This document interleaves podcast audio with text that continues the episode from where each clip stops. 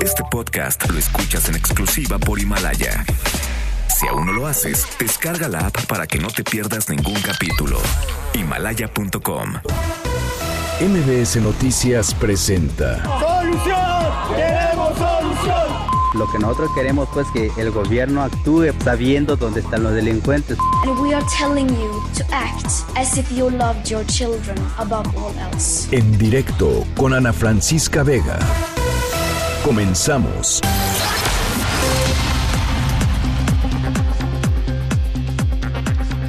Son las 5 de la tarde en punto. ¿Cómo están? Me da muchísimo gusto que me acompañen. Estamos aquí en directo a través de MBS Noticias. Yo soy Ana Francisca Vega y hoy es jueves, jueves 26 de marzo del 2020. Saludos a Ciudad del Carmen, Campeche, que a partir de esta semana nos están escuchando de 5 a 7, las dos horas completitas, a través de la mejor en el 100.5 de FM. También saludo con muchísimo cariño a todos los que nos escuchan en Reynosa y aledaños allá en Tamaulipas a través del 1390 de AM por Notigape. Redes sociales, por supuesto, siempre abiertas para platicar. Arroba Ana F. Vega en Twitter, Ana Francisca Vega Oficial en Facebook, MBS Noticias en todas las plataformas de redes sociales y por todo el mundo nos pueden escuchar en nuestra página web, mbsnoticias.com. Ahí estamos totalmente en vivo de 5 a 7 de lunes a viernes, con muchísimo gusto de encontrarnos por ahí. WhatsApp, aquí en cabina, 5543 77 1025. Ahí les va de nuevo, 5543 77 1025. Y hoy les tengo una pregunta. A ver si me pueden ayudar a contestarla. A toda la gente que está haciendo trabajo en casa, toda la gente que está en cuarentena, que están ahí este, sus hijos, sus papás, este, si están solitos o solitas. Nada más quiero que se pongan a imaginar por un momento qué sería lo primero que harían, qué sería lo primero que harían eh, cuando se levante la cuarentena. ¿Qué va a ser lo primero que van a hacer cuando se levante la cuarentena? ¿Qué es lo que se les antoja? Más hacer en estos momentos. Eh, compartamos, ¿no? Compartamos un poco, un poco eso. Yo les confieso, para mí, eh, pues ver amigos, ¿no? O sea, abrazo, saludar, contacto, contacto físico. Eh, pero platiquen ustedes qué sería lo primero que harían en el momento, o qué va a ser lo primero que, que harán en el momento en el que se levante esta cuarentena, que todavía falta, todavía falta. Eh, pero bueno, siempre, pues siempre es bueno compartir este tipo de, este tipo de, de, pensamientos. Va otra vez nuestro WhatsApp aquí en cabina 5543 77 1025. Ahí les va otra vez 5543 77 1025. Arrancamos. En directo. No olviden, mis estimados amigos, entusiasmo y alegría que ponga en cada ejercicio se verá reflejado en buenos resultados para su salud y su físico y su físico. Fibra. Vamos a empezar con nuestro primer ejercicio de calentamiento. Imitación de marcha, elevación rodillas al frente y balanceando bien esos brazos. Escuchemos el fondo musical.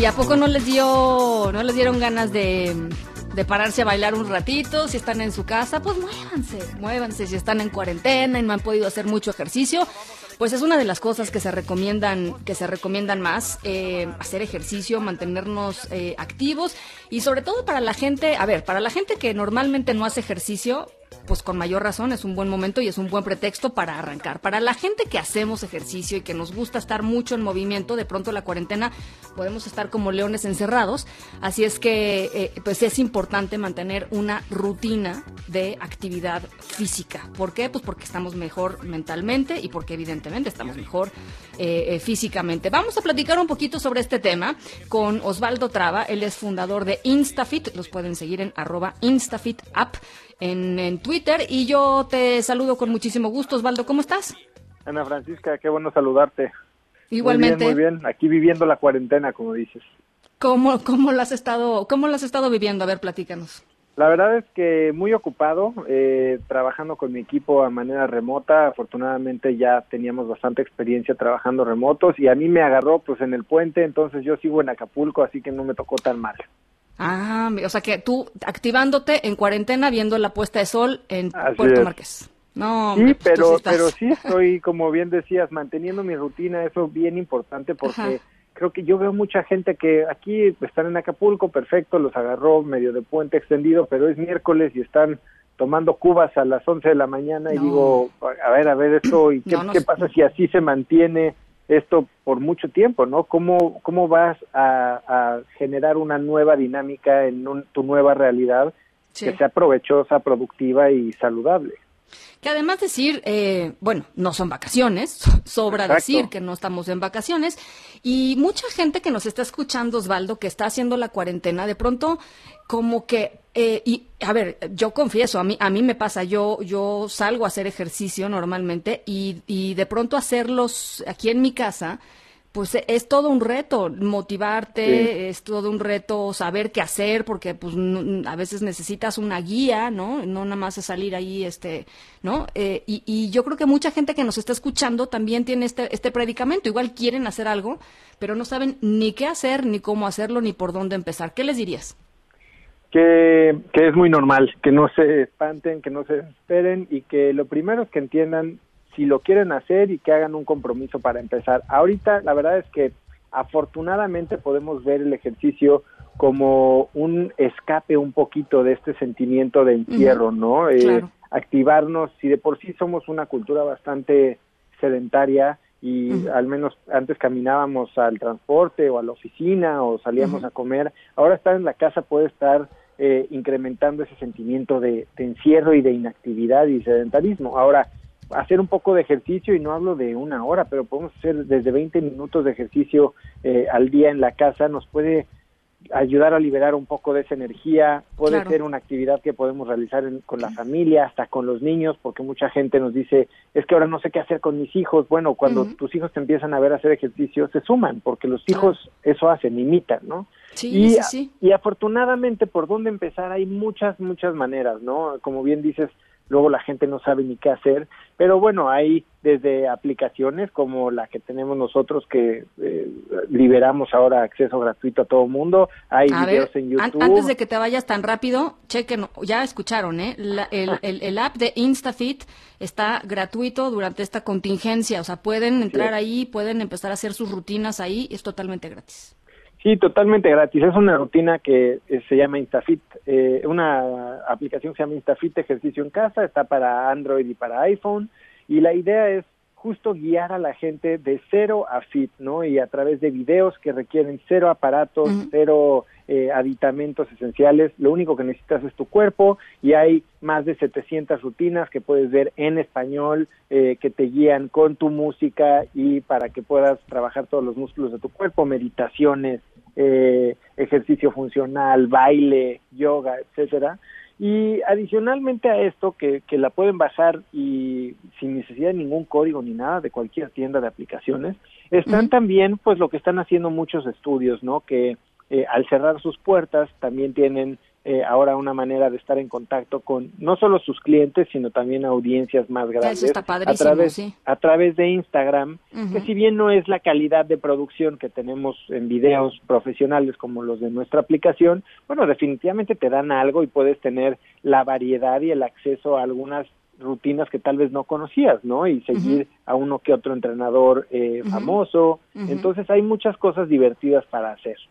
El chiste es hacer, ¿no, Osvaldo? O sea, el chiste es movernos, el chiste es no, no, pues sí, de pronto la, la cuarentena puede ser dura en, términos eh, emocionales, en términos psicológicos, y eso es una manera de, ir avanzando en el proceso.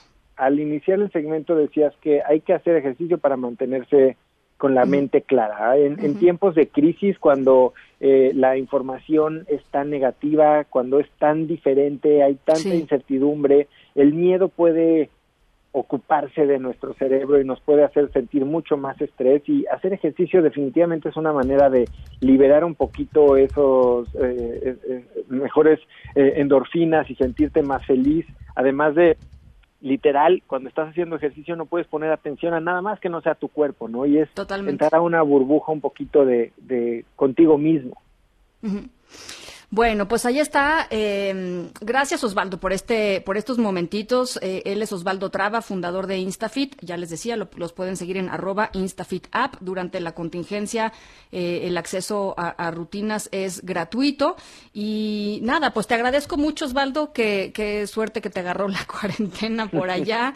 este, disfruta también dentro de lo que cabe, sin que sea, por supuesto, la vacación. Pero bueno, te, agradezco mucho y ojalá podamos platicar platicar un poquito más adelante sobre todos estos temas, a ver cómo va el asunto, a ver si toda la gente que nos está escuchando baja la aplicación y nos cuenta un poco su, un poco su, su, experiencia. Estaría padrísimo platicarlo después. Increíble, y si nos quieren seguir en Instagram es arroba instafit y ahí vamos a estar también compartiendo muchas cosas muy padres. Me da mucho gusto saludarte, Ana. Eh, mantente segura. Claro que sí, Osvaldo. Muchísimas gracias. Y antes de irnos a otras cosas y a resumen y así, ¿qué les parece si nos vamos otra vez con la rolita de Kinky, que la verdad sí prendió esta tarde de jueves? Vamos a escucharla.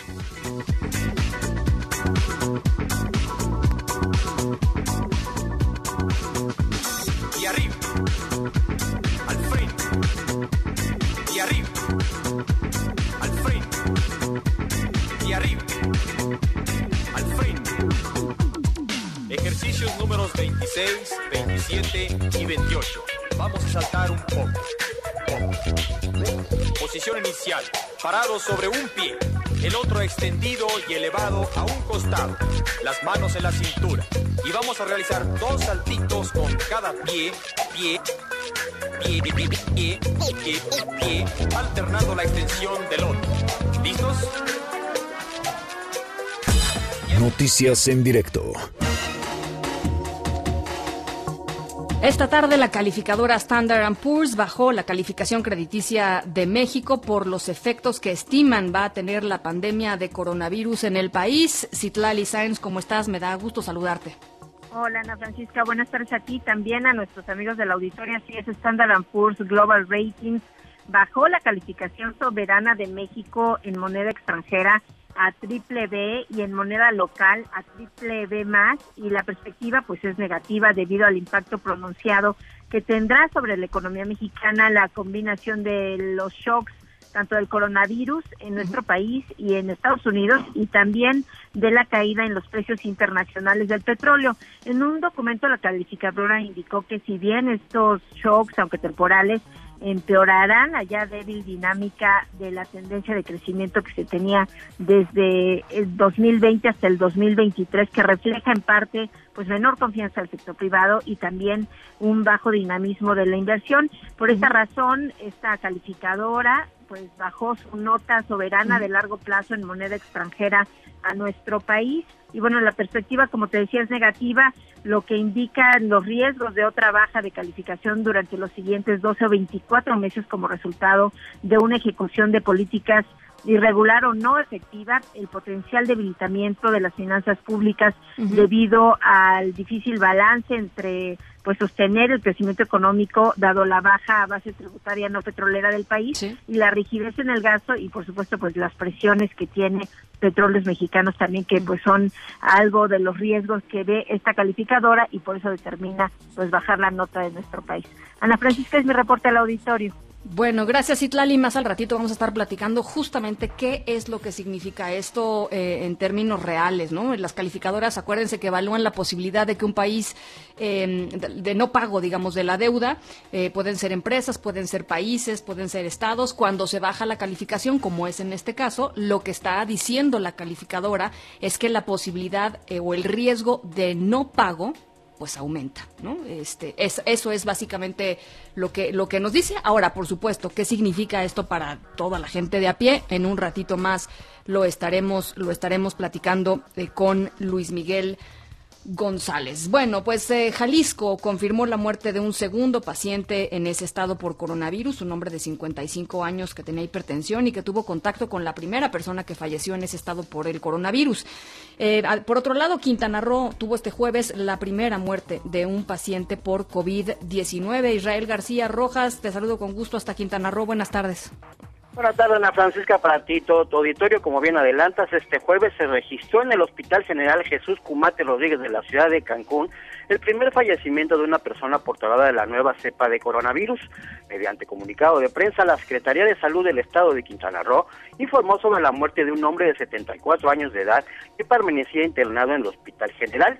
Según las autoridades médicas, el individuo ingresó en estado grave ya que presentaba un cuadro clínico de hipertensión, diabetes y problemas derivados del tabaquismo, padecimientos que lo mantuvieron en terapia intensiva hasta su muerte el día de hoy.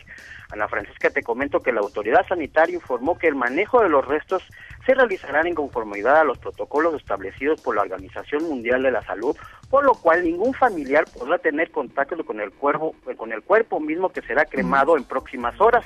Por último, te informo que en el estado de Quintana Roo hasta el momento se han registrado 138 casos sospechosos, de los cuales 92 son negativos, 19 están en estudio y 27 son positivos. Este es mi reporte. Muchísimas gracias. Muy buena tarde. Muy buena tarde. Con estos casos, México sumaría ocho muertos por coronavirus, 475 personas contagiadas y 1.656 casos sospechosos de COVID-19. Esto al corte de ayer. Eh, ayer a las a las 7 de la noche, que es cuando da eh, Hugo López Gatel su, su conferencia eh, su conferencia nocturna en un ratito más, por supuesto, estas cifras oficiales, digamos, de, de, casos que están contabilizados, será, será actualizada.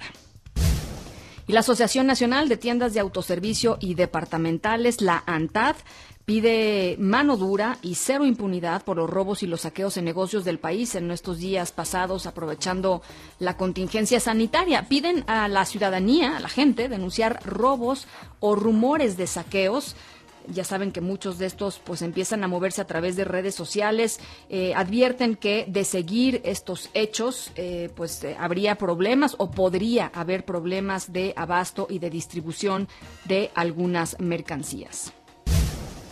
Se sumará la Guardia Nacional al operativo en la Ciudad de México para evitar los saqueos. Esto fue lo que dijo la jefa de gobierno, Claudia Sheinbaum. En este momento la Guardia Nacional está en distintas acciones, entonces es difícil que la Guardia Nacional nos ayude en la Ciudad de México a esto y por el momento no hemos tenido necesidad porque la policía de la ciudad ha estado deteniendo en todos los casos, es decir, en ningún lugar ha habido robos a negocio que ocurren, pues digamos, en la ciudad, también en algunos lugares han disminuido obviamente pues por la situación en la que estamos, pero en, en relación a saqueos relacionados con esta contingencia, en todos los casos hay detenidos y no se han podido llevar a cabo por el repunte de casos de coronavirus COVID-19 en la Ciudad de México, que pasaron de 66 a 82 en los últimos días. El gobierno de la Ciudad de México prepara un tamizaje en unidades médicas de la red hospitalaria local. ¿Qué significa esto, Adrián Jiménez? ¿Cómo estás? Buenas tardes.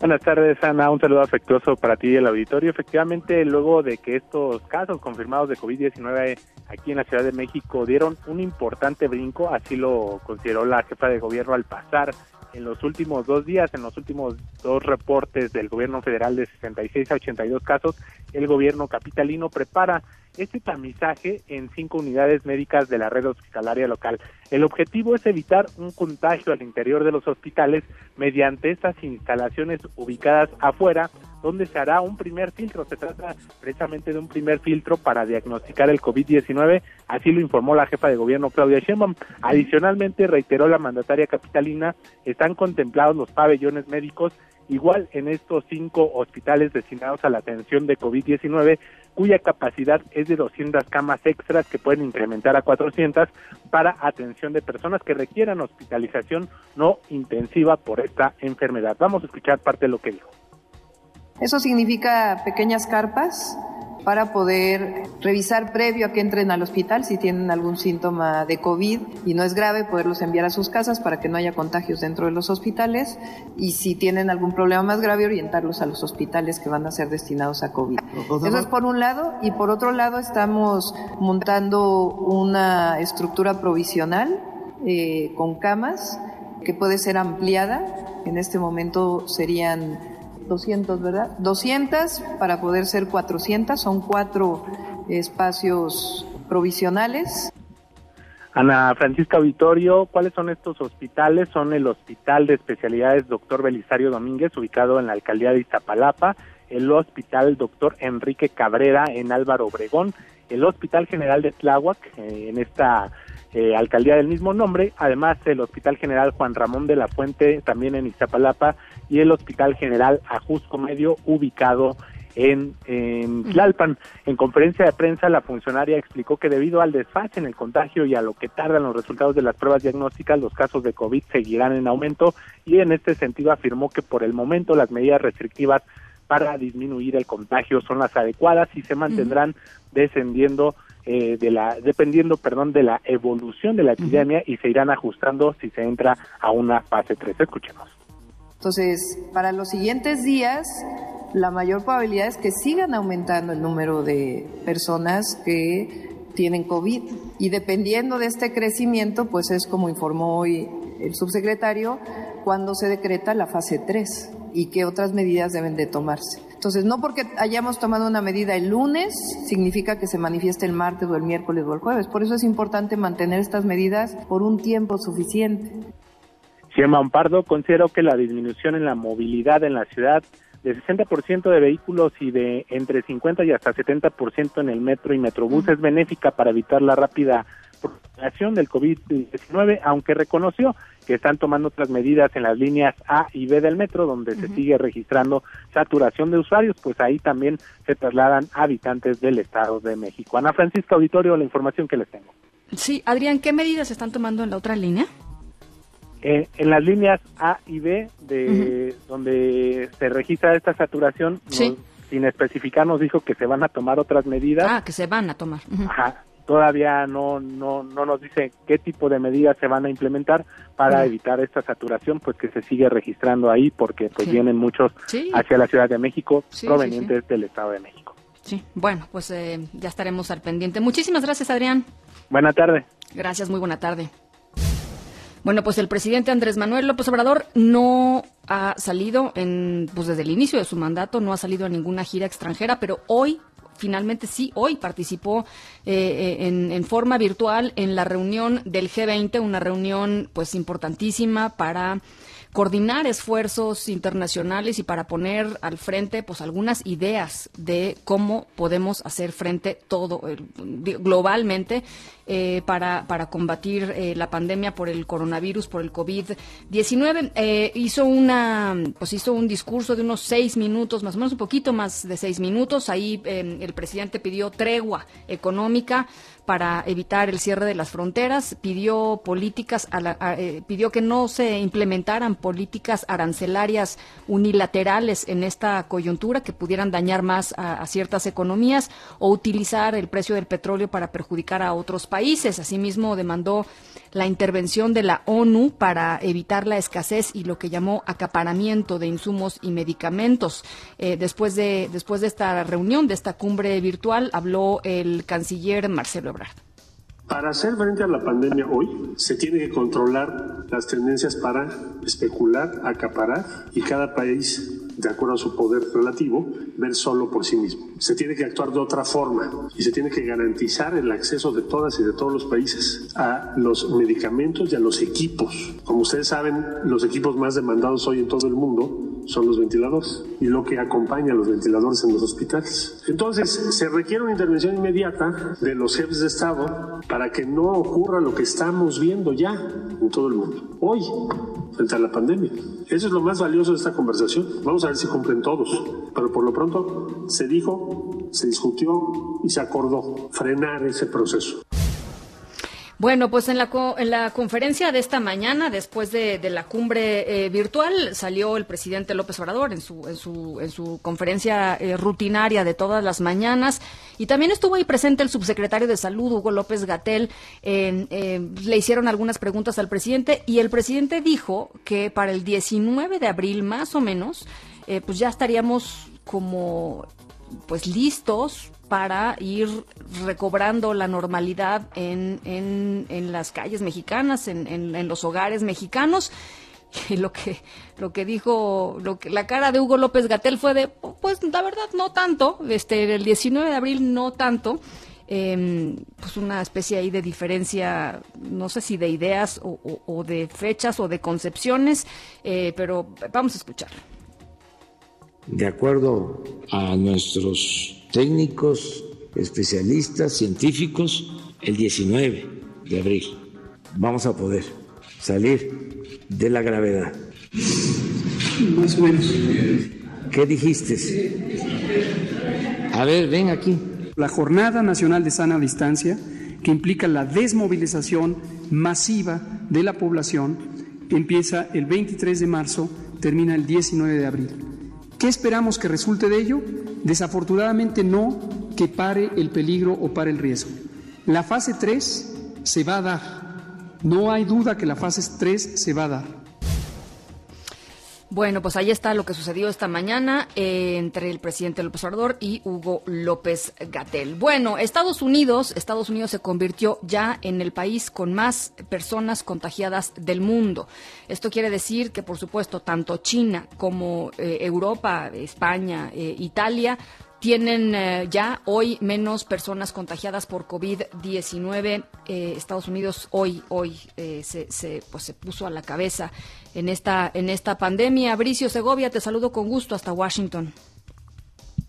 Hola Ana Francisca, pues efectivamente Estados Unidos ya es el país con más casos de COVID-19 en el mundo, con más de 83.500 contagiados superó a China, que ahora ocupa el segundo lugar con poco menos de 82.000. Y este anuncio eh, pues ocurrió justo minutos después de que el presidente Donald Trump dijera en la rueda de prensa de la Casa Blanca diaria que está dando que muy pronto volverían a recuperar la normalidad en todo el país. Dijo que probablemente acabará reabriendo eh, pues el país por secciones, ya que dice que hay zonas en las que no se están viendo muy afectadas por esta pandemia sanitaria, por esta crisis sanitaria. Eh, le preguntaron también al presidente Donald Trump en esta rueda de prensa sobre qué opinaba ante este aumento drástico del número de casos en el país. Esto es lo que contestó. A ver. Creo que es un tributo a nuestro sistema de pruebas. Primero, no sabemos cuál es la cifra en China. China te dice números y esta noche hablaré con el presidente Xi, creo. Y seguro que mantendremos una buena conversación, pero simplemente desconocemos sus cifras. Pero creo que es un tributo a nuestras pruebas. Estamos haciendo muchas.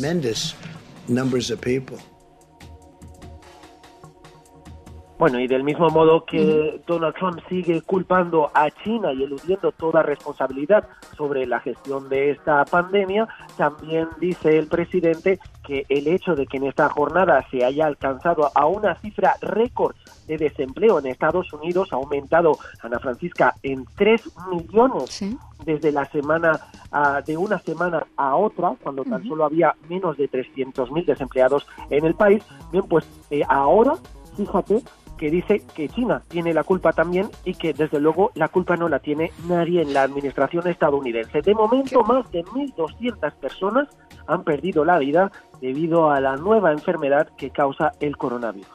Qué barbaridad. Bueno, eh, pues eso en términos del coronavirus, pero hay también otra información importante que surgió desde, desde Estados Unidos eh, eh, el día de hoy, Bricio, que tiene que ver con Nicolás Maduro, presidente venezolano. Platícanos. Pues efectivamente, fíjate que una recompensa de 15 millones de dólares ofrece Estados Unidos por cualquier información que lleve al arresto de Nicolás Maduro. Esto después de que presentara cargos por narcoterrorismo contra el presidente en disputa de Venezuela. Y no es el único contra el que el Departamento de Justicia ha presentado cargos, también lo hizo contra otros 14 funcionarios y funcionarios del gobierno de Nicolás Maduro. Por algunos de ellos habrá recompensa de 10 millones. Es el caso pues del presidente de la Asamblea Nacional Constituyente, Diosdado Cabello, o del ministro de Defensa, Vladimir Padrino. Además, el secretario de Justicia, William Barr, señaló que cualquier venezolano puede ayudar a la captura de estos y preguntado por si la recompensa por Maduro es vivo o muerto, dijo que el objetivo es que enfrente a la justicia en los tribunales de Estados Unidos. No quiso responder a si Washington planea enviar militares a Venezuela para capturar a Maduro, señalando que no está en posición de comentar o especular sobre futuras acciones de su gobierno, pero en cuanto a la coordinación de estos casos, el secretario indicó que no le consta que Estados Unidos haya estado en contacto con el presidente encargado de Venezuela, Juan Guaidó. Finalmente, la Casa Blanca, de Francisca, se hizo eco de este anuncio a través de un tuit en español en el que hace hincapié en la recompensa que ofrecen para Nicolás Maduro y su círculo de confianza, acusados todos ellos de narcoterrorismo. Qué barbaridad. Bueno, pues eh, ya veremos, ya veremos eh, en, qué termina, en qué termina esto, pero sin duda, Bricio es, pues le subieron una rayita, ¿no? Al, al nivel de, de, tensión entre Estados Unidos y Venezuela, o dos rayitas, porque ya nombrar narcoterroristas al presidente de un país y a su círculo cercano no es, no es cualquier cosa. Así es que evidentemente, pues las cosas tensas entre, entre estos países y a ver qué sucede. Efectivamente, Ana Francisca, y no nos olvidemos un detalle por el que también se le ha preguntado a Donald Trump durante la rueda de prensa esta tarde en la Casa Blanca, que es, si va a aprovechar el brote de coronavirus en Venezuela, donde apunta también que será uno de los países fuertemente afectados por esta pandemia, como punto débil para intentar pues acabar con Nicolás Maduro. Donald Trump ha dicho que es un problema importante a nivel global y que por lo tanto no va a aprovecharse de esta situación para estos intereses políticos. Bien, pues te agradezco mucho este reporte, Bricio. Un saludo desde Washington. Igualmente, Bricio Segovia desde Washington, D.C. Son las 5 de la tarde con 30 minutos. Estamos aquí en directo. Yo soy Ana Francisca Vega. Regresamos con un tema que está pues en todos los chats, en todas las llamadas, en todas las eh, sobremesas, que es cuántas personas eh, infectadas de coronavirus hay en México, cómo las cuentan, eh, cuáles son los cálculos científicos de las personas contagiadas. vamos a platicar con un científico que está, que está entrándole al tema y tiene una opinión interesante al respecto. Vamos a la pausa, regresamos. En un momento continuamos en directo con Ana Francisca Vega. Continúas escuchando en directo con Ana Francisca Vega por MBS Noticias. Bueno, pues hemos platicado en este espacio mucho acerca de los diagnósticos para eh, pues encontrar a personas que estén infectadas con el COVID-19, el número de pruebas que se están haciendo en México, las consecuencias que pues los científicos ven de que se estén haciendo eh, un número tan reducido de, pruebas en nuestro país y cuáles son las proyecciones reales de lo que está sucediendo con esta epidemia. Bueno, pues eh, para platicar un poquito más sobre esto con, con bases científicas. Está con nosotros el doctor Moisés Santillán, investigador del Centro de Investigaciones y de Estudios Avanzados de Monterrey. Doctor, ¿cómo está? Me da mucho gusto saludarlo. Hola, ¿qué tal? Muchas gracias. Todo bien por acá. Qué bueno, doctor. Lo pueden seguir, por cierto, en arroba chupahueso, ¿verdad? En Twitter, eh, pero no estoy muy activo en Twitter, estoy más activo en Facebook con mi nombre, Moisés Santillán. Moisés Santillán. Bueno, eh, pues doctor, eh, hace, hace unos días eh, publicaste una, un artículo muy interesante sobre la realidad de los contagios en nuestro país y lo que significan los números oficiales en términos de pues una fotografía de lo que sucedió hace días pasados, ¿no? Sí, así es. A ver, ¿por qué no nos explica un poquito? Ah, bien, déjenme hacer una analogía. Eh, es como si el, la persona encargada del inventario, del inventario de una empresa está recibiendo los reportes con días de retraso y quiere tomar las decisiones pensando que son reportes actuales. Eh, entonces, si la mercancía se está agotando rápidamente, para cuando él recibe el reporte puede ser que ya casi no haya nada en los almacenes. Entonces, si, si no toma en cuenta ese retraso, podría estar tomando las decisiones equivocadas. Entonces, yo creo que algo así, bueno, no creo, ciertamente algo así ha estado sucediendo en diferentes países del mundo. Esta epidemia se está eh, multiplicando rápidamente en cada país y cuando recibimos los reportes oficiales, en realidad no estamos viendo cuántos pacientes hay hoy en día, sino cuántos pacientes había 10 días atrás. Eh, y esto es por razón natural, porque pues para eh, tener diagnósticos certeros hay que seguir todos los protocolos y estas mediciones no son inmediatas. Eh, hay que ser muy cuidadoso para no estar dando falsos positivos. Y por otra parte, desde que la gente enferma hasta que acude a un médico para que lo diagnostique, pues tardan días también. Entonces, por razón natural, hay más o menos un transcurso de 10 días entre que una persona adquiere la enfermedad y que su caso aparece en las cifras oficiales. El problema es que durante esos 10 días es contagioso y puede estar propagando la epidemia. Claro.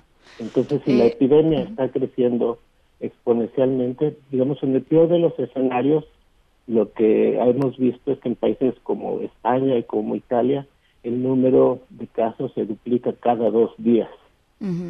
Eso significa que en 10 días tenemos 32 veces más casos. Entonces, Si estamos viendo, si estamos, si tenemos una medición de 10 días atrás en el que había mil casos, en realidad hay 32 mil. Y, y yo creo que eso es lo que pasó justamente con España y con Italia, que pues no tomaron en cuenta primero este retraso y segundo la rapidez con la cual estaba multiplicándose la epidemia y cuando tomaron decisiones ya era muy tarde. Porque por otra parte, si toma la decisión de poner al- a, la ciudadanía en cuarentena en este momento, por el, este retraso de 10 días, no vamos a ver que el, que el número de pacientes empieza a declinar hoy, sino 10 días en Claro. el futuro. Y 10 días en cuarentena es muchísimo, ¿no? Sobre todo en esta discusión, eh, doctor, entre que no debería de ser una discusión, ¿no? Este, entre entre pensar en la salud de la gente y pensar en la economía de la gente. Repito, no debería de ser una no debería de ser una discusión, eh, pero pero pero lo es, ¿no? En la calle lo es. Hay gente que dice yo no puedo parar, yo simplemente no me puedo meter 10 días a mi casa a, a hacer la, la cuarentena. Es eh, supongo un, un equilibrio durísimo, ¿no?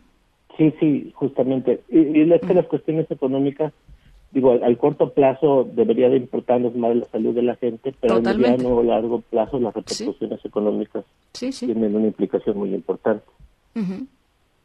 Ahora, eh, eh, lo que usted está diciendo, doctor, es que en realidad eh, cuando estábamos en fase 1, pues estábamos, la verdad, estábamos en fase 2 y ahora que estamos en fase 2 podríamos estar incluso en fase 3, ¿no? O sea, digamos, en, en términos del número de contagios y cómo se eh, catalogan de acuerdo con, con eh, pues los, eh, los parámetros de la Organización Mundial de la Salud incluso, ¿no? Sí. Eh, yo creo que venturosamente no estamos en esa situación gracias a la ciudadanía. Este, Cuando empecé a hacer el análisis, sí, me alarmé muchísimo porque justamente estaba viendo que el número de casos en México se, dupl- se duplicaba como en España, cada dos días.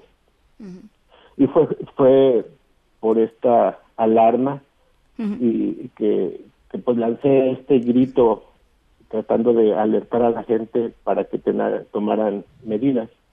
Este, creo, sin embargo, que tal vez la experiencia de la epidemia de influenza hace 10, 11 años nos, nos educó al respecto y la gente empezó de cuenta propia, la sociedad se autoorganizó y empezó a tomar medidas antes incluso de que los gobiernos estatales o el gobierno federal le dijeran.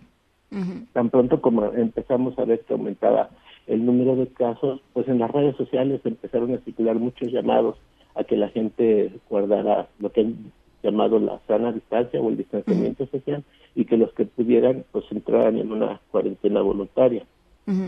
Otra cosa creo que también ayudó mucho es que eh, no lo sabía entonces, ahora después de haber estudiado un poco la, la evolución en, en el mundo y cómo los diferentes países han estado tratando de controlar la epidemia, México tiene un protocolo eh, sugerido por la Organización Mundial de la Salud que es muy interesante porque en países como China o España o Italia lo que hacen es esperar a que la eh, epidemia evolucione lo suficiente como para causar alarma y entonces ya poner las medidas de distanciamiento social y de eh, cuarentena.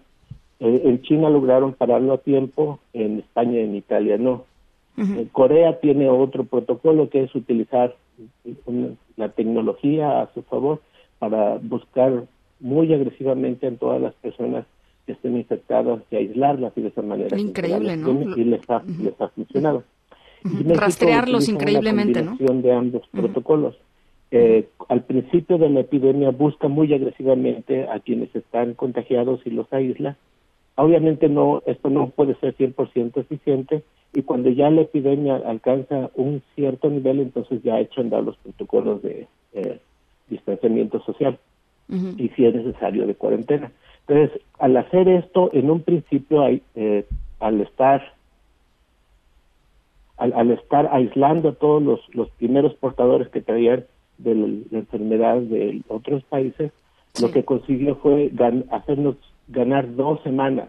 La enfermedad, la epidemia no empezó a despuntar inmediatamente, sino hasta dos semanas después, y esto permitió que la ciudadanía pues nos concientizáramos de que había un problema y cuando vimos que este problema empezaba a, convertirse en una epidemia, reaccionamos.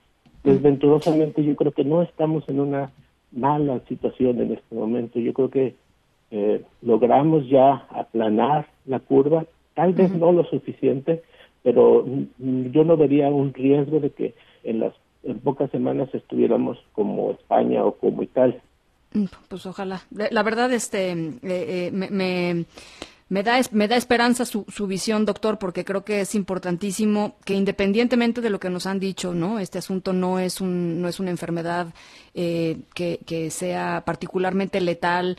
Eh, de todas, de todas maneras, eh, sí, las escenas que hemos visto en otros países que no lograron hacer lo que usted está describiendo a tiempo son eh, son, son brutales, ¿no? Uno, jamás pensaría ver este, sistemas de, países de primer mundo colapsados como, los, como lo están hoy eh, algunos lugares. Hay, bien Estados Unidos también está eh, pues en este en este en esta misma categoría me parece y, de verdad yo yo espero que, que pues lo que está diciendo usted sea efectivamente lo que está sucediendo lo que haya sucedido y ya lo ya lo iremos viendo y ojalá lo podamos conversar un poquito más adelante doctor Sí, sí, claro. Yo solamente quisiera puntualizar que, eh, claro, todo está equivocado, quisiera no estarlo, pero eh, a, me llena mucho de orgullo que la sociedad haya sido capaz de reaccionar de esa manera.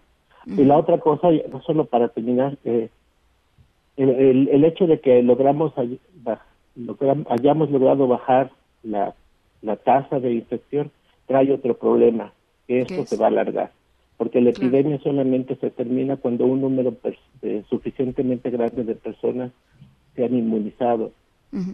eh, y pues como ya estamos disminuyendo la tasa de contagio, ese número lo vamos a alcanzar en varios meses. Entonces yo creo que debemos de sentirnos orgullosos de lo que hemos hecho, pero hay que estar dispuestos a resistir con estas medidas de aislamiento social por unos cuantos meses más. Bueno, pues ahí está, doctor Moisés Santillán, investigador del Centro de Investigaciones y de Estudios Avanzados de Monterrey. Gracias y muy buena tarde. Buenas tardes. Escuchas en directo con Ana Francisca Vega. Bueno, pues muchas gracias por todas sus eh, llamadas y sus mensajes a través de nuestro número de WhatsApp. Noé Islas nos dice, buenos días a todo el auditorio. ¿Cómo le vamos a hacer los que vamos al día y somos de bajos recursos si todo el artículo alimenticio lo están subiendo? Eh, de precio. Estoy completamente de acuerdo eh, contigo, Noé. Es, es, todo un tema y vamos a estar haciendo mucho énfasis aquí eh, en directo de, pues, de todas las políticas que estén implementando los distintos gobiernos locales e incluso el gobierno federal para apoyar a la gente que, que, como tú efectivamente están viviendo al día y que no se pueden dar el lujo de muchas cosas. No debería de haber una decisión que tomar entre tu salud o tu economía. Creo que, creo que eso es muy importante que, que lo pensemos así y vamos a estar eh, pues dando, dando toda esta información, Noé. Muchísimas gracias por comunicarte con nosotros. René nos dice, hola Francisca, cuando se levante la cuarentena, lo primero que haría es invitarte a comer un buen mole poblano y unas buenas chelas para festejar que estamos vivos. Gracias, René. Este, qué delicia el mole poblano. Ricardo Rojas dice, lo primero que quisiera hacer en cuanto se levante la cuarentena sería salir a un parque con mi familia, jugar con mi hija hasta que se canse, ir a comer pizza, pasear por un helado y por último ir al cine. No, pues esa, esa tarde se va a alargar, Ricardo. Bueno, ya saben, la pregunta de hoy es qué van a hacer ustedes cuando se levante la cuarentena, cuando se levante este tema del distanciamiento social, qué es lo que se les antoja hacer eh, hoy. Vamos a la pausa. Pero antes, con esto. En directo.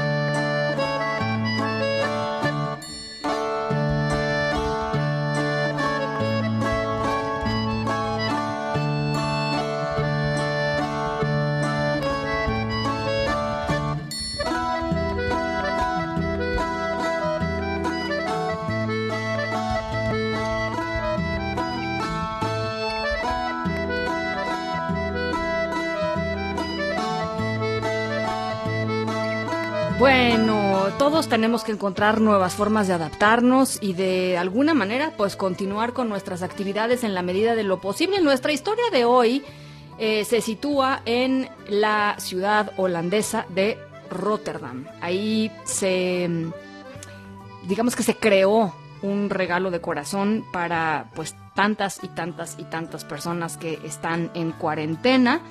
En un, en un ratito les platico de qué se trata. Por lo pronto, los dejamos con esto.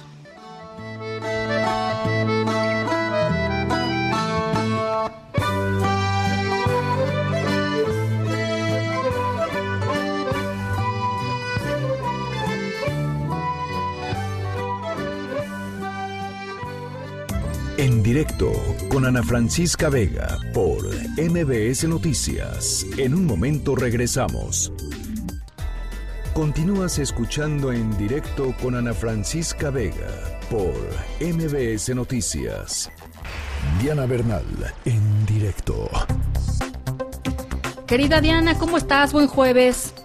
Querida Ana Francisca, qué gusto saludarte. Muy buena tarde para ti, tu auditorio.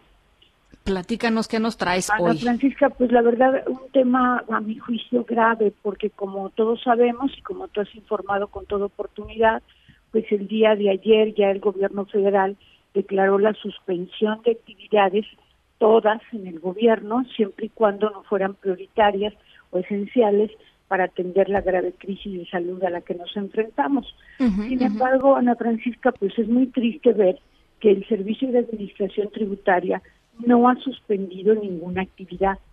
Todos los plazos, todos los términos, todas las actuaciones del SAT continúan.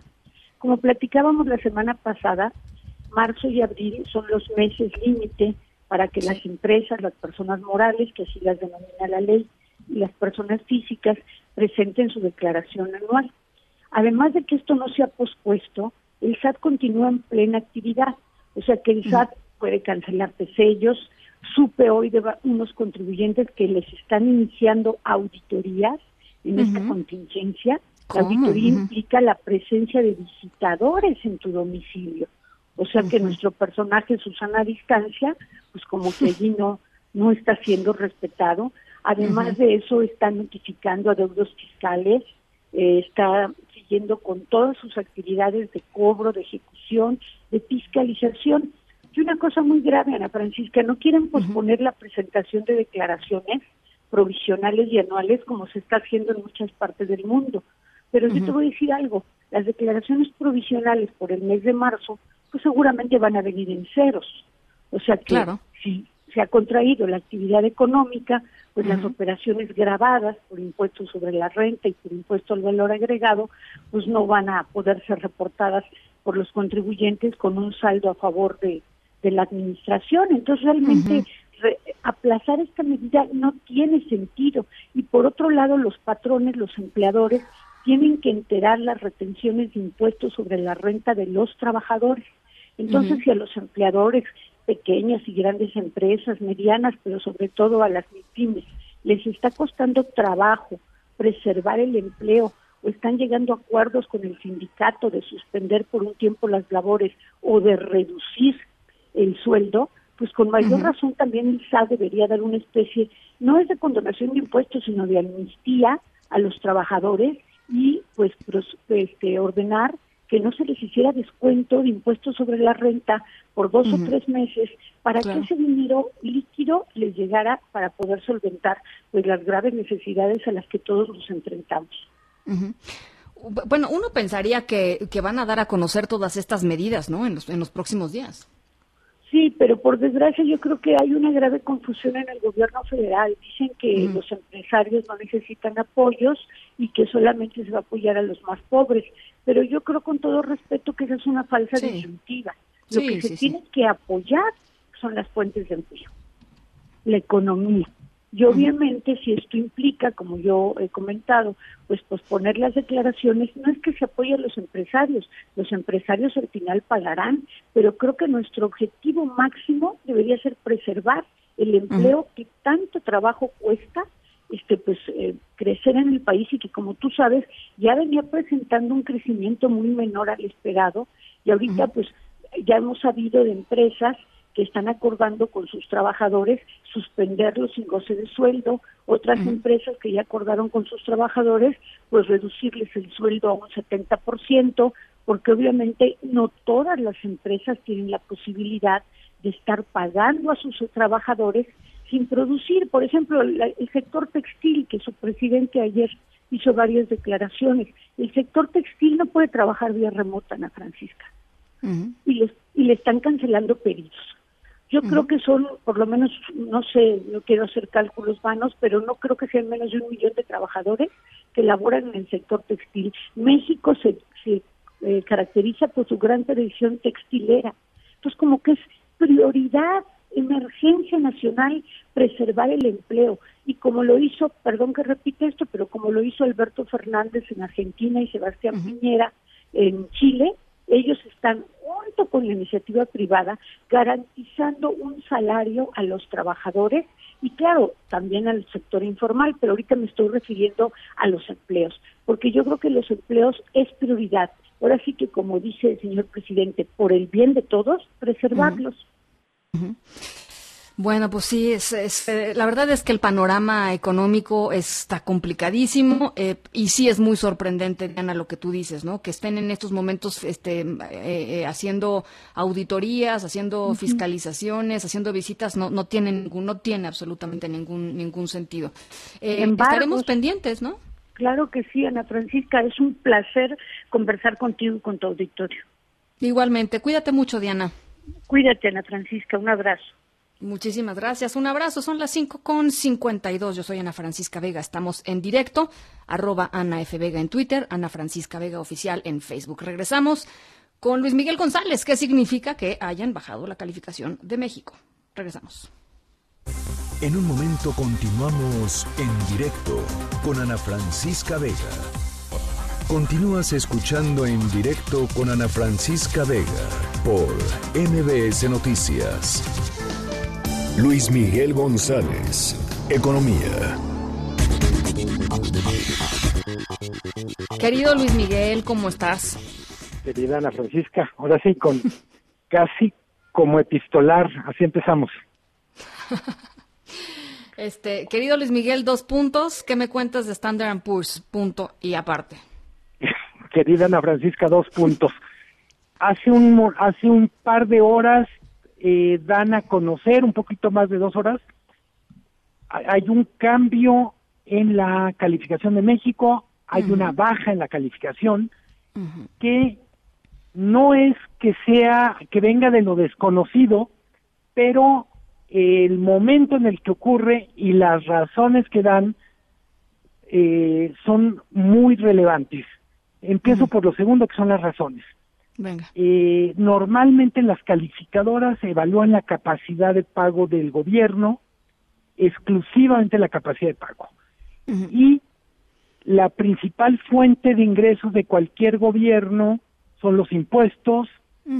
Y en el caso del gobierno mexicano es muy relevante el tema de petróleos mexicanos.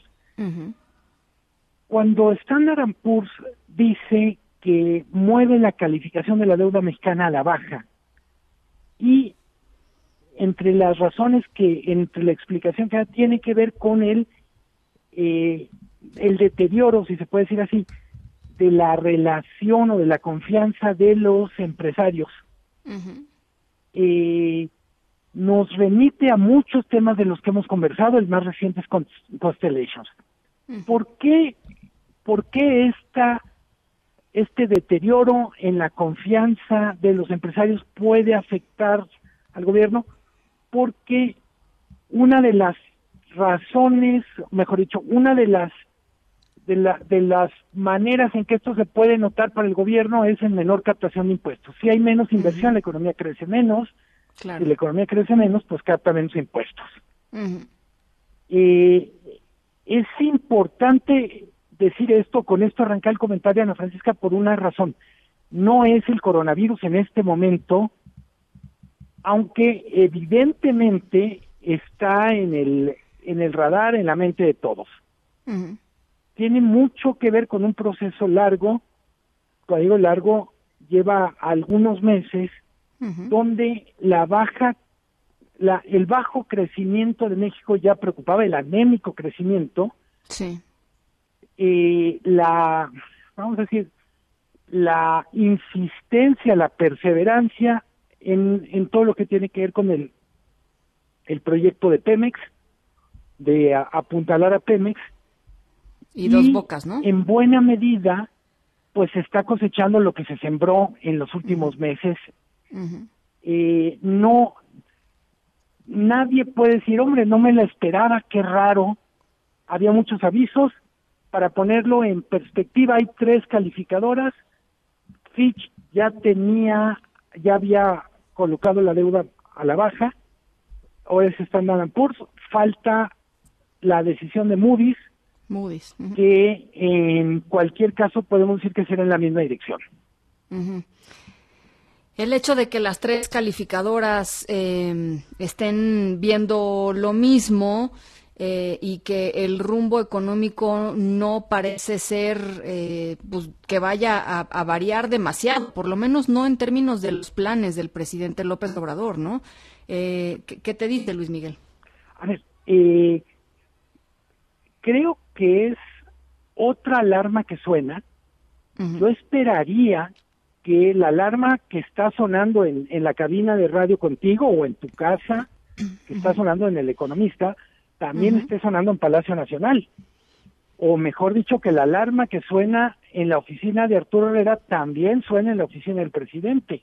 Uh -huh. es decir, seguramente la Secretaría de Hacienda eh, dice esto me esto me de alguna manera me complica el trabajo, pero paradójicamente yo diría, le da autoridad, si se puede decir así, a Hacienda uh -huh. para argumentar en favor de algunas cosas. Es más o menos sabido, no es ningún, ahora sí no es ningún chisme, son trascendidos, que dentro de la, por ejemplo, de la decisión de Constellation Band, Brands, dentro del gobierno había una división. Había esa división grupo... ha estado ahí siempre, Luis Miguel, esa división ha estado siempre, ¿no? Totalmente. Uh -huh. Y entonces yo diría, eh, paradójicamente con, lo, con la mala noticia que implica esta baja en la calificación, yo diría, quizá una cosa que podríamos ver es que dentro del gobierno también empiecen a literalmente a tomar en serio que las decisiones tienen consecuencias. Uh -huh. eh, uh -huh. Nada más el anuncio de la modificación de la calificación movió 35 centavos el tipo de cambio aproximadamente. Uh -huh. De cuando se anuncia que estaba el peso por debajo de los 23, está ahorita en 23, 20, 23, 25 más o menos. Eh, nos da una idea en el sentido de lo de los efectos que tienen, vamos a decir, de cómo una decisión de la calificadora inmediatamente se refleja en variables que tienen que ver con la vida cotidiana de los mexicanos, pero también con los costos de operación del gobierno. Uh -huh. eh, eh, no es, eh, lo dices muy bien tú, es el, esta división o esta forma diferente de ver las cosas del gobierno lleva sí. muchos meses pero en la medida en que empieza a ser un, un lastre para ciertas, pues diría, para, para, para ciertas decisiones fundamentales, empieza a prender más focos que de costumbre. Claro, claro. Bueno, pues ahí está lo que se anunció esta tarde de Standard Poor's. Yo te agradezco mucho, Luis Miguel, eh, el análisis. Te mando un abrazo de lejitos un abrazo con Susana a distancia. Con Susana a distancia. Gracias, Luis Miguel. Cuídate mucho. Hasta pronto, buen fin de semana. A la orden. Igualmente, las seis de la tarde con tres minutos. Rapidísimo, respuestas a nuestra pregunta de hoy. ¿Qué es lo primero que harían cuando eh, termine la cuarentena por este COVID-19? Cronos dice buscar comida. Eh, Tichit Soto dice ir a trabajar. Eh, dice trabajar arduamente para pagar mis deudas, vivo al día y la cuarentena pega en mi economía. Gracias por sus llamadas. Mauricio José dice abrazar a mi hija. Jenny dice lo mismo que estoy haciendo ahora, seguir trabajando en la oficina, ya que aquí no han dado permiso para hacer home office, trabajo, trabajo en, casa. Y Luis dice irme al Valle de Guadalupe. Bueno, ahí está, ahí están algunas de sus respuestas. Nos vamos con otras cosas. En directo.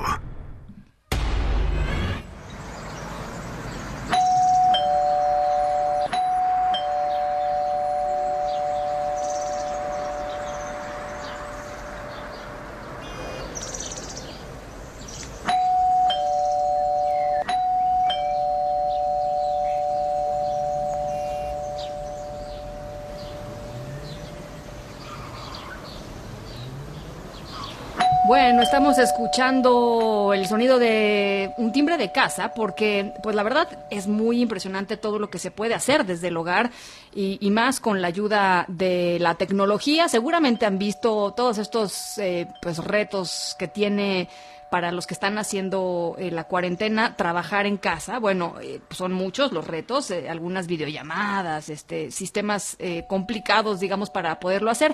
Pero imagínense cuando hay que organizar a 19 personas para trabajar coordinadamente, ¿no? Al mismo, al mismo tiempo, cada quien desde su casa, haciendo algo pues que requiere total y absoluta exactitud. Eh, se creó algo espectacular allá en, en Rotterdam y en un ratito más les platico de qué se trata. Aprovecho antes de que se nos vaya para felicitar a nuestro querido operador mm, Ernesto Montoya, que hoy cumple años. Le mandamos un abrazo también de lejitos, también de lejitos, pero con mucho, con mucho cariño siempre y con mucho agradecimiento, Ernesto, que cumplas muchísimos, muchísimos más. Son las seis de la tarde con cinco minutos. Nos vamos a la pausa, regresamos. En directo con Ana Francisca Vega por MBS Noticias. En un momento regresamos. Una voz con transparencia. ¡Solución! ¡Queremos solución! Una voz objetiva. Lo que nosotros queremos pues que el gobierno actúe sabiendo dónde están los delincuentes. Una voz plural. And we are telling you to act as if you loved your children above all else. Esto es En directo con Ana Francisca Vega. En directo, MBS Noticias.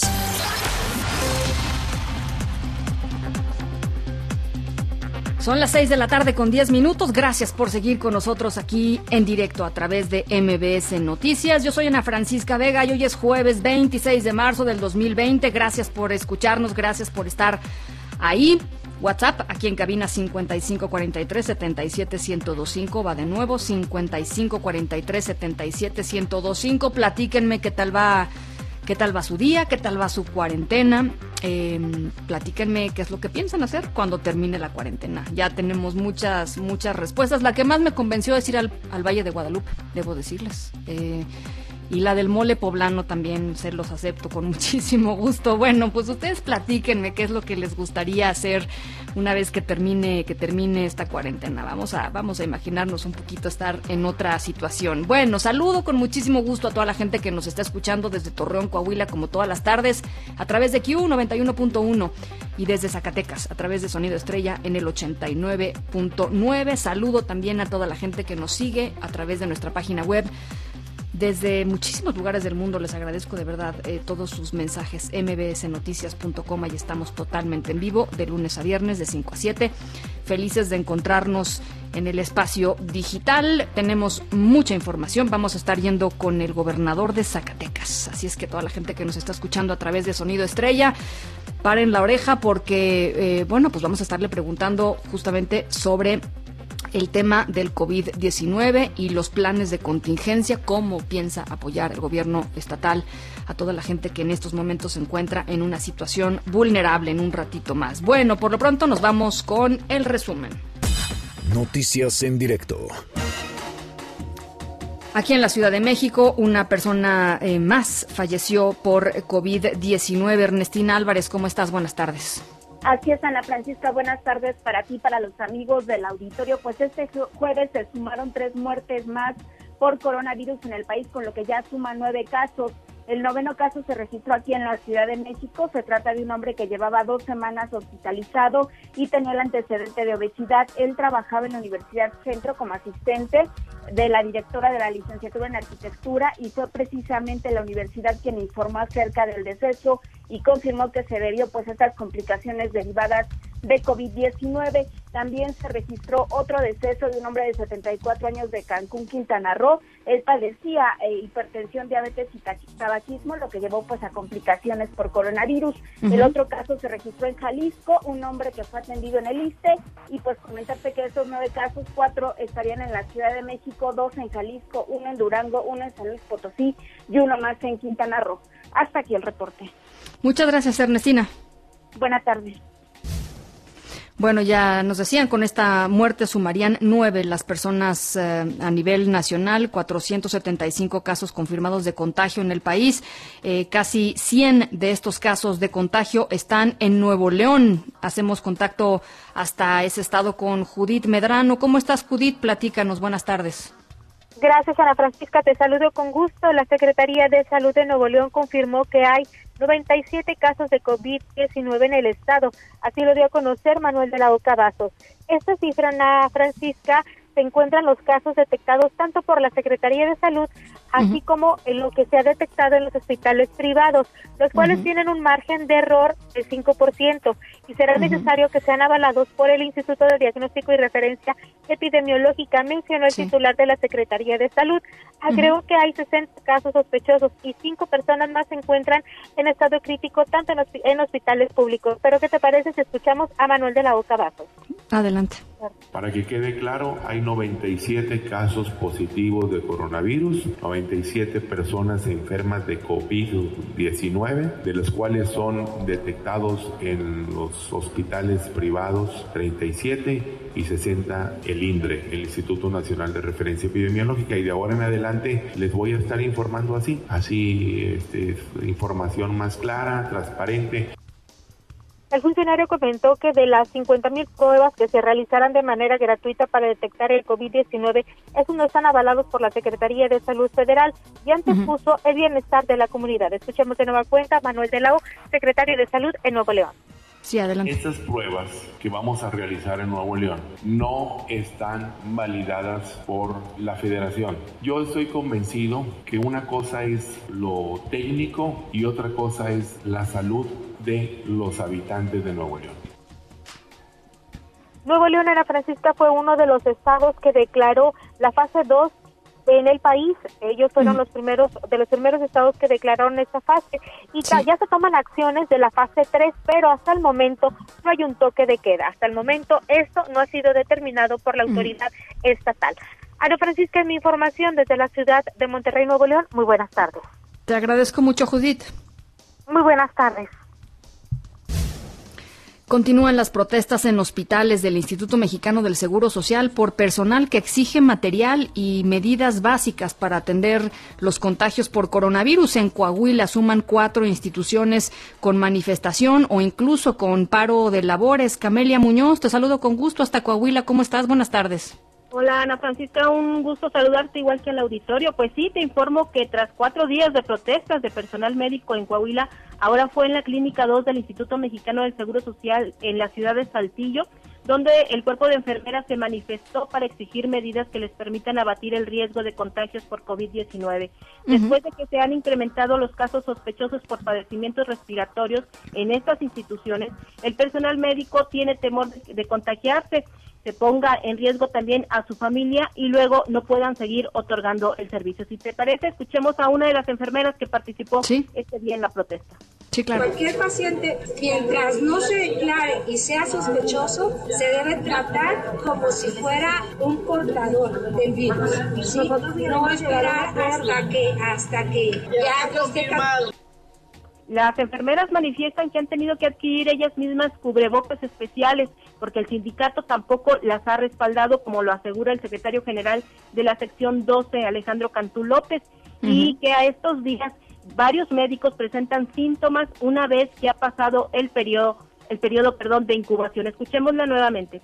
De aquí a que se empiecen a manifestar los síntomas, nosotros ya estuvimos más de 15 días sin cubrebocas. Entonces nosotros ya nos arriesgamos a contraer el virus. De aquí a que eh, su delegación nos abastezca, nosotros ya estuvimos expuestos todo el periodo de incubación. Y bueno, Ana Francisca, como te mencionaba, en lo que va de la semana, las manifestaciones se han registrado en cuatro clínicas y hospitales de IMSS y para mañana viernes se esperan más después de que al mediodía de este jueves se confirmó el caso número 13 de COVID en el estado y se trata de un médico del Hospital General número 7 del Seguro Social en el, perdón, en el municipio de Monclova, donde ayer el personal realizó una protesta por la falta de insumos y porque además de este médico contagiado hay dos de sus compañeros aislados por presentar síntomas de afectaciones respiratorias. Uno de ellos se encuentra grave. Es la información que tenemos. Es que Camelia, sabes lo que es muy impresionante y está sucediendo en Coahuila, pero también está sucediendo en Tabasco. Llevábamos el reporte hace algunos días. Estamos hablando de cosas tan básicas como un cubrebocas, ¿no? No, no estamos hablando de trajes aislantes ni de, ni de cosas más sofisticadas. Estamos hablando de que no tienen cubrebocas y que son, pues, los literalmente la primera la primera línea de fuego, los primeros respondientes eh, en esta crisis y los que tenemos que mantener sobre todo sanos, ¿no? Este, por ellos, por supuesto, por humanidad básica mínima, pero además pues porque porque ellos son los que están dedicados al cuidado de los demás, ¿no? Este, y eso es muy impresionante, Camelia. Así es, son las características que de los cubrebocas que ellos portan tradicionalmente eh, cuentan que solamente lo pudieran utilizar en esta, bajo estas condiciones por dos horas y ellos llevan jornadas hasta de ocho, doce horas. Entonces, eh, no, no, no los tienen y han tenido que adquirirlos. Incluso, eh, bueno, ayer el, el, secretario general del sindicato de la sección 12 mencionaba que el gremio fue el que les proporcionó incluso gel antibacterial y jabón porque el instituto no tenía en varias de las clínicas. Bueno, pues estamos, eh, estamos al pendiente, Camelia. Eh, regresamos contigo mañana. Decías que hay otras protestas. Eh, vamos contigo mañana. Te agradezco mucho por lo pronto el reporte de hoy. Un gusto. Hasta luego. Gracias, igualmente.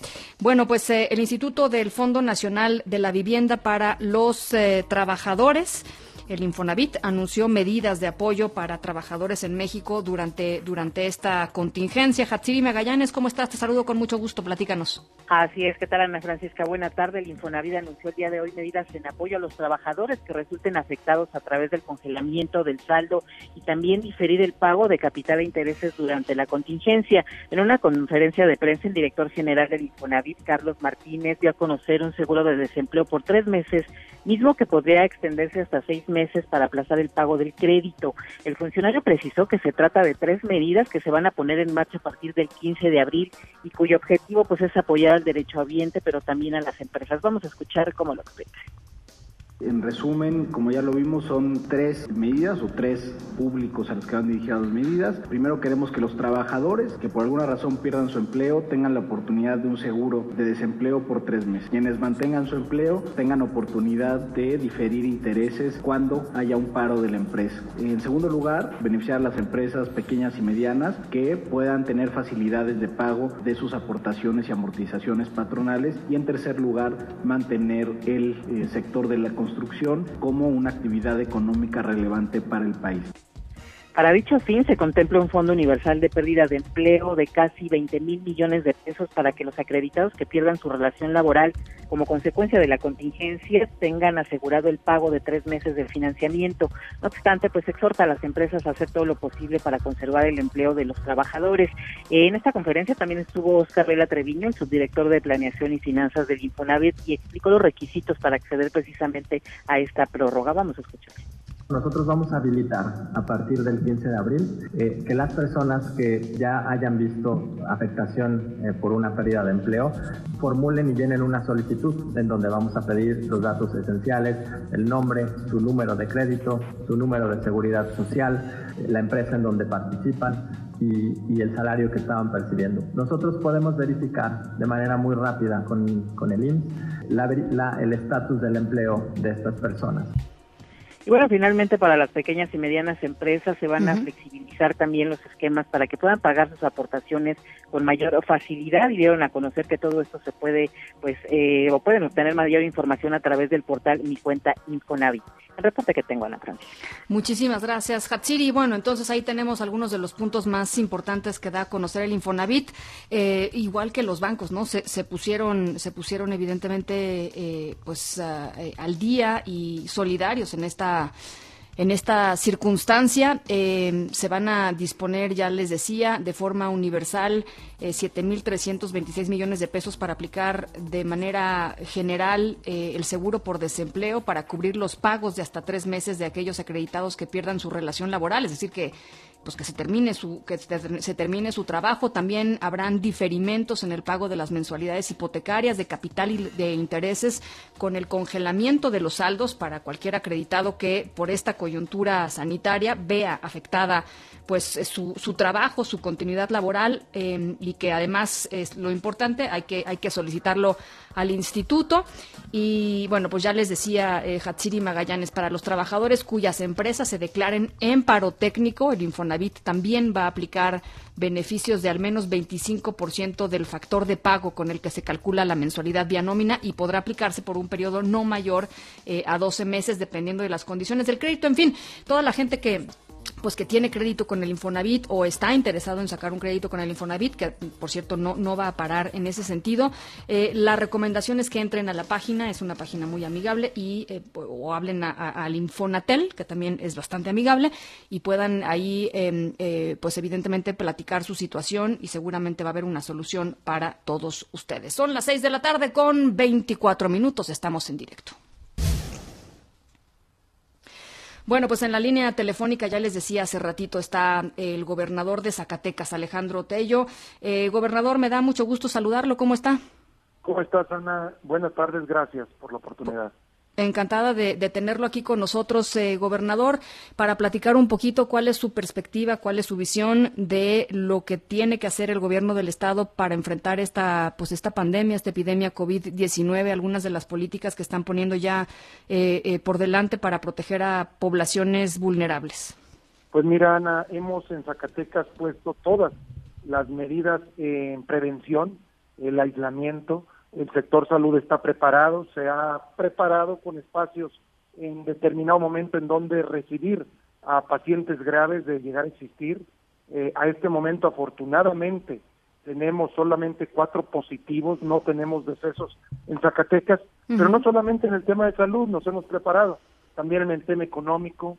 Hace unos días anuncié medidas de prevención a la violencia eh, familiar con un programa de contingencia para la violencia contra las mujeres. Entonces, pues en todos los ámbitos estamos trabajando.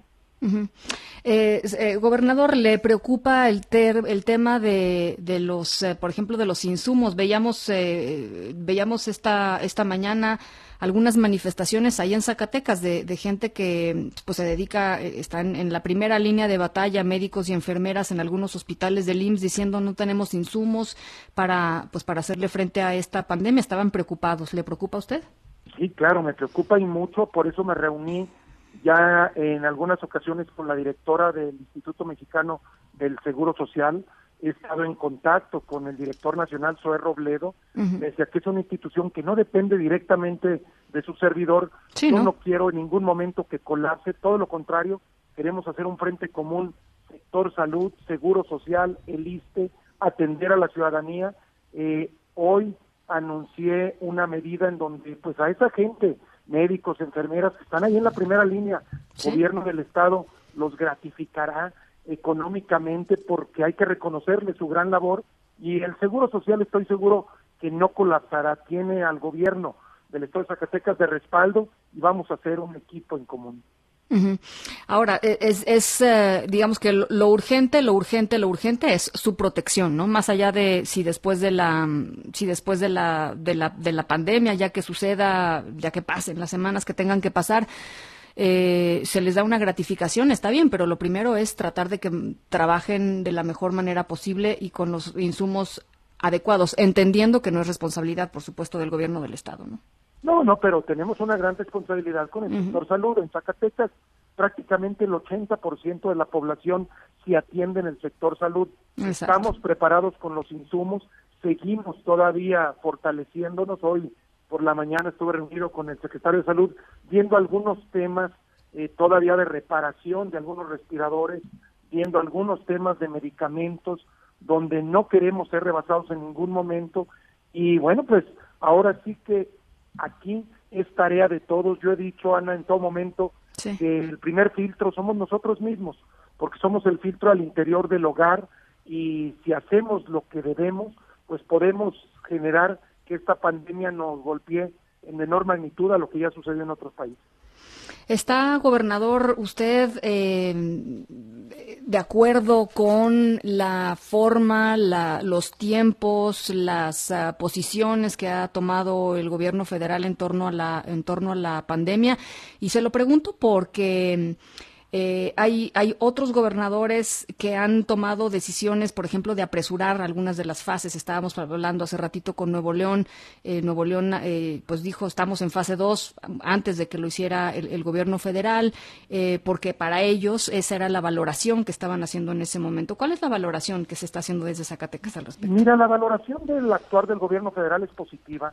Yo entiendo perfectamente que las directrices del gobierno federal son el tronco sin embargo, las ramificaciones, y todos los días doy seguimiento a lo que sucede en los otros 31 estados, nos compete a nosotros. Efectivamente, en Zacatecas también se pasó a fase 2 antes de que el gobierno federal lo mandatara, pero también tenemos que ser muy cuidadosos de no colapsar la economía, la proveeduría. Hay mucha gente y más en un estado como Zacatecas, muy distinto, por cierto, a Nuevo León, en donde cada quien tenemos nuestras características. Acá somos un estado binacional con mucha migración, mucha pobreza. Hemos ido cuidando o tratando de cuidar al máximo cada uno de esos puntos, adelantarnos a algunas medidas. La sociedad ha respondido y mi reconocimiento de la mejor manera. Tenemos ya varios días tomando medidas importantes de aislamiento y bueno, pues abierto totalmente a seguir la directriz que nos vaya mandatando el sector salud. Oiga, eh, gobernador, eh, y lanzaron una campaña que me pareció muy interesante porque justamente platicábamos sobre la violencia eh, contra las mujeres en estos momentos de contingencia sanitaria. Hace algunos días estábamos, estábamos en, ese, en ese tema. Es algo que se ha visto en otros países, ¿no? El incremento de en las tasas de violencia contra las mujeres. Las, los hogares, las casas son frecuentemente el lugar en donde se cometen más violaciones, pues a los derechos y a la, vida eh, libre de violencia en contra de las mujeres. Zacatecas eh, puso, puso eh, sobre la mesa un, un, programa interesante al respecto. Sí, caray, Ana, es increíble y a veces duele decirlo, pero es al seno familiar en donde más actos de violencia existen. Mira, te voy a dar un dato. En este año 2020, en lo que va de este año 2020, tenemos en la Fiscalía del Estado 727 carpetas abiertas por violencia intrafamiliar. De ellas, 244 solamente en estos días que van de marzo. De ahí que generamos un plan junto con la Secretaría de la Mujer, al cual denominamos en contingencia estamos juntos, en donde hay tres medidas, medidas de prevención, medidas de atención y acciones de seguridad. En medidas de prevención, bueno, pues hemos estado divulgando por todos los medios masivos eh, el que se viva sin violencia, el hashtag contingencia sin violencia, el derecho a una vida libre de ella y como segundo punto las medidas de atención. Pues hemos generado una red de profesionales para contención emocional, asesoría legal, acompañamiento, en donde está el sector salud, el DIF estatal, la Secretaría de la Mujer, la propia Fiscalía, los centros de justicia para las mujeres. Y por último, las medidas de seguridad. Implementamos, Ana, una, un sistema, una app hoy tan recurrida en los teléfonos inteligentes y en las redes, que denominamos CIPE, que es contactarte prácticamente con la policía estatal, una, un toque de alerta, una campana de alerta, en donde una mujer vulnerada, violentada, puede desde su hogar y con la máxima secrecía mandar una señal de alerta, porque no queremos violencia, al igual que no queremos discriminación a mujeres y niñas, pues es nuestra parte también prevenir. Entonces, pues estamos haciendo todo lo que está a nuestro alcance. Yo espero que salgamos adelante, no solamente como Estado, sino como nación sí, claro. de esta pandemia. Bueno, pues insisto, cada Estado vamos generando nuestras propias herramientas para ayudar a la gente.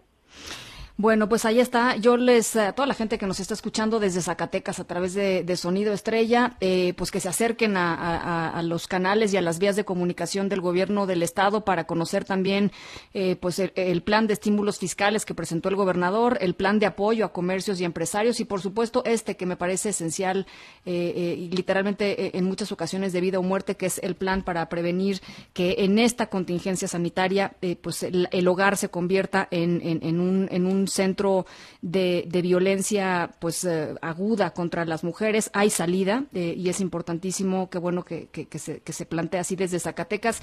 Eh, yo le agradezco mucho, gobernador, que nos haya tomado la llamada y estamos en comunicación. No, yo te agradezco la oportunidad, Ana. Muchas gracias. El día de mañana, por último, si me lo permites, estaremos anunciando medidas a la gente más vulnerable, medidas de desarrollo social y, obvio, al campo. Zacatecas es un estado agrícola ganadero, apoyos para el campo. Gracias por la oportunidad. Al contrario, eh, gobernador, vamos a estar, por supuesto, mañana con, toda esa información. Toda la gente que nos escuche en Zacatecas seguramente le interesa mucho. Muchísimas gracias y muy buenas tardes. Buenas tardes a todos. Gracias, nos vamos a la pausa a las seis con tres. Regresamos con Mariana Linares y su plaza pública. En directo con Ana Francisca Vega por MBS Noticias. En un momento regresamos. Continúas escuchando en directo con Ana Francisca Vega por MBS Noticias. Plaza Pública con Mariana Linares Cruz. Mariana Linares Cruz, ¿cómo estás? ¿Cómo te trata este jueves? Ana Francisca Vega, estamos bien, estamos en casa, estamos eh, con todas las indicaciones que hay que hacer para que esta ah, crisis y esta pandemia pues poco a poco se disminuya en México. Y estamos con eh, las ganas de que la gente que nos escuche, de la gente que está en casa, la gente que tiene posibilidades de tiempo y de colaboración, se eche una zambullida, Ana, a una página que abre ahora en momentos de crisis, a una plataforma que se llama crisiscompartida.com. Mm. Y el objetivo de esta página es eh, reunir a diferentes eh, industrias, diferentes empresas, diferentes emprendedores y emprendedoras del sector cultural y creativo mexicano que se han unido para afrontar de alguna manera la contingencia, ya no solo eh, de la pandemia y de la salud, sino la económica y también de la gestión de los contenidos culturales. Importantísimo, sí. La propuesta de, este jueves de Plaza Pública eh, tiene que ver con dos, dos, dos opciones. Una es que se echen una buceada en esta página que se llama crisiscompartida.com y que primero conozcan los proyectos tan hermosos que hay, que se van reuniendo poco a poco aquí, que están relacionados con la literatura, con eh, las editoriales independientes, con el diseño mexicano, con la música también. Hay una disquera que se llama Bella Records que eh, abrió ahora en enero del 2020 apenas como una, una disquera autónoma, independiente, que eh, tiene el objetivo de distribuir música hecha por mujeres músicas ahí pueden encontrarla. Está también espacios en donde habitualmente eh, estaban diseñados para tomar café y para compartir conversaciones y ahora se van a convertir en estos eh, donadores, entregadores de contenidos literarios como el Traspatio Cafebrería, Está también Casa Tomada en este proyecto de página que se llama crisiscompartida.com. Y Casa Tomada es eh, un proyecto en donde abundan las conversaciones literarias. Van a continuar con estas conversaciones literarias, obviamente de manera remota, pero con el mismo objetivo de siempre, ¿no? Que va a ser eh, ahondar en diferentes libros de autores y autoras mexicanas están también organizando para que en la próxima semana arranquen todo un ciclo de charlas como eran antes, presenciales, pero ahora pues en línea. Está eh, también eh, T-Rex, que es una tienda de vinilos en México que puedes tú echarle un ojo a su catálogo y pedirlos y te los llevan a tu casa para que también puedas pues, escuchar como escuchaban antes la música, ¿no? Con calma, con el sonido del scratch en el, en el tocadiscos. Tenemos también el proyecto, por ejemplo, Can Can Press, que es, eh, a mí es uno de los favoritos para mí en esta plataforma crisiscompartida.com. Y Can Can Press lo que hace es, eh, bueno, libros, ediciones muy extrañas, muy exóticas de todas partes del mundo, eh, pero también carteles.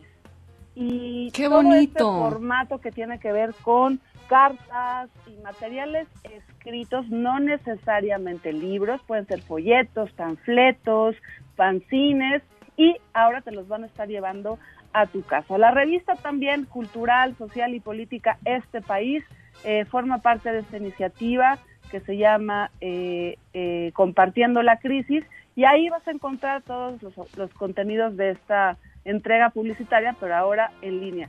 La idea, Ana, es que esta plataforma Crisis Compartida, dedicada a apoyar a proyectos del sector cultural y creativo, se vaya alimentando. ¿no?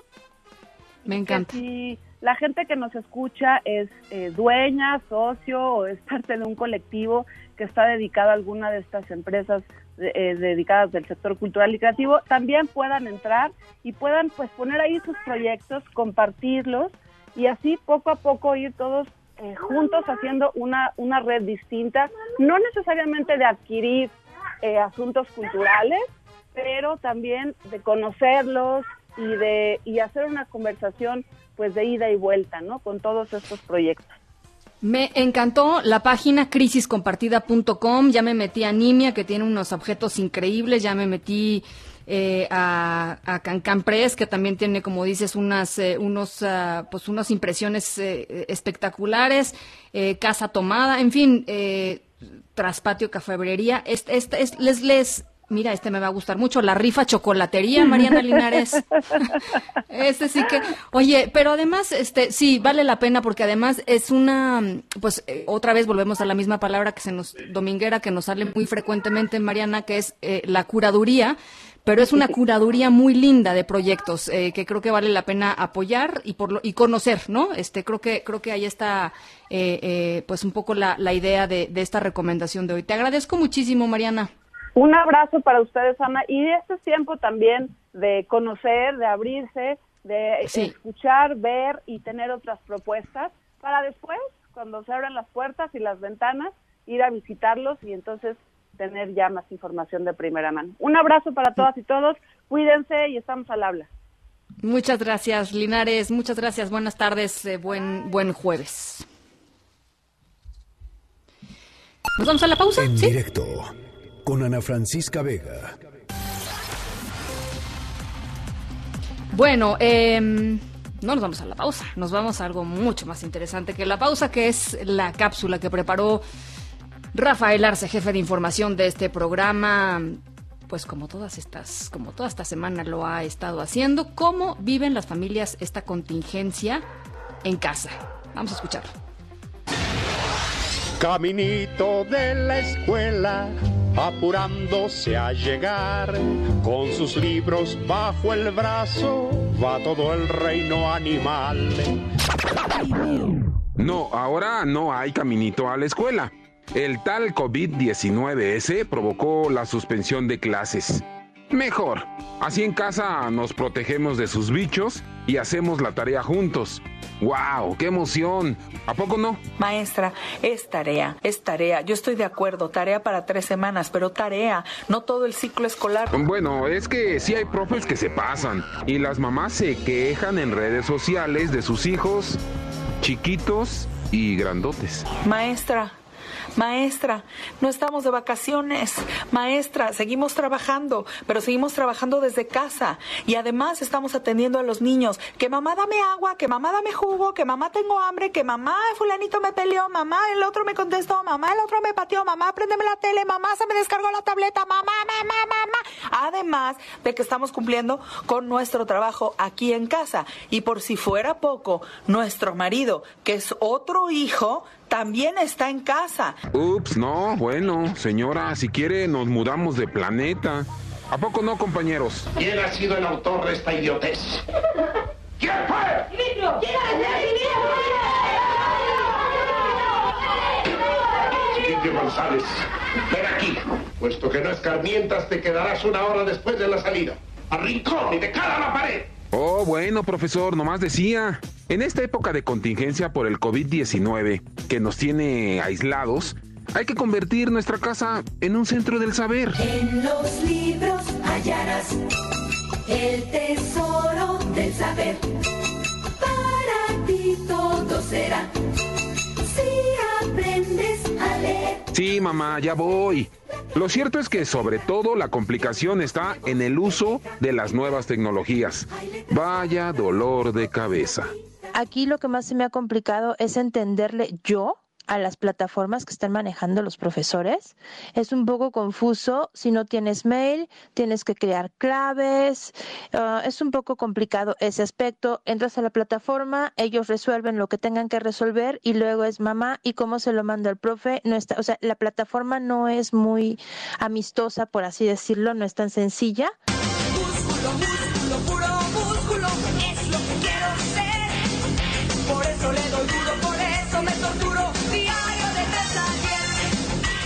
No, no, no, no, no. ¿Es cierto? pero también se les olvida que estamos viviendo una situación extraordinaria en la que estamos todos encerrados, que es fastidioso y que no podemos pasarnos el día discutiendo por la tarea. Hasta el profesor de educación física mandó actividades. Aunque hay papás muy organizados. La tarea no es excesiva porque además no es tarea, son las actividades que tendrían que haber realizado en la escuela antes de salir de vacaciones. No creo que sean muchos y menos si los vas haciendo todos los días como está indicado.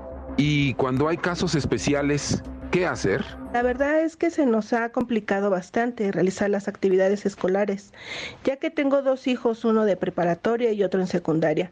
Organizar horarios aunado a las distractores que hay en casa, además de que uno de ellos tiene TDAH y requiere de más apoyo para realizar sus tareas. ¿Tiene el COVID-19 un... Para que las criaturas hagan y para que las criaturas regresen vigorosas a la escuela, quién sabe hasta cuándo chingados. Ah, caray, esta mamá sí está enojada.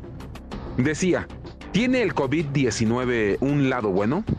Tratemos de hallarlo. Esta historia continuará. En directo, Rafael Arce Ruiz.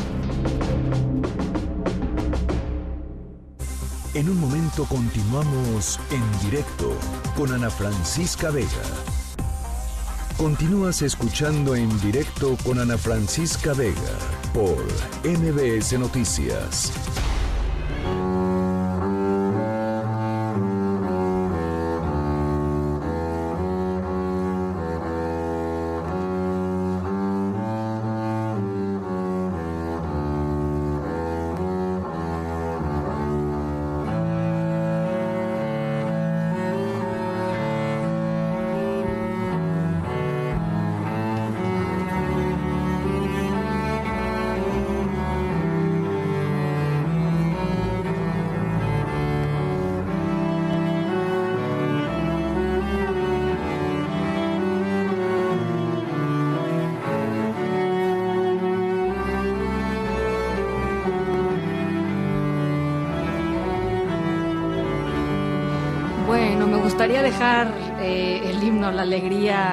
Completito, pero no nos da tiempo. Esta es nuestra historia sonora de hoy, porque la Orquesta Filarmónica de Rotterdam dio un concierto virtual a través de Skype en medio de esta pandemia de coronavirus para pues, dar ánimos durante el distanciamiento social y la cuarentena. Los músicos de esta orquesta se reunieron a través de Skype para interpretar el himno a la alegría de Beethoven y pues eso, ¿no? Llevar un poco de, de calidez a, con, la música a toda la gente que los estaba escuchando y quisieron además demostrar, dicen ellos, que a pesar del distanciamiento social y de la cuarentena, pues eh, se puede salir adelante juntos. El video tomó algo así como una semana para producirse, involucró a 19 músicos, ya les platicaba hace ratito, cada uno tocando eh, pues la misma canción con sus respectivos instrumentos y después las bandas sonoras de cada video se combinaron para crear esto que estamos escuchando.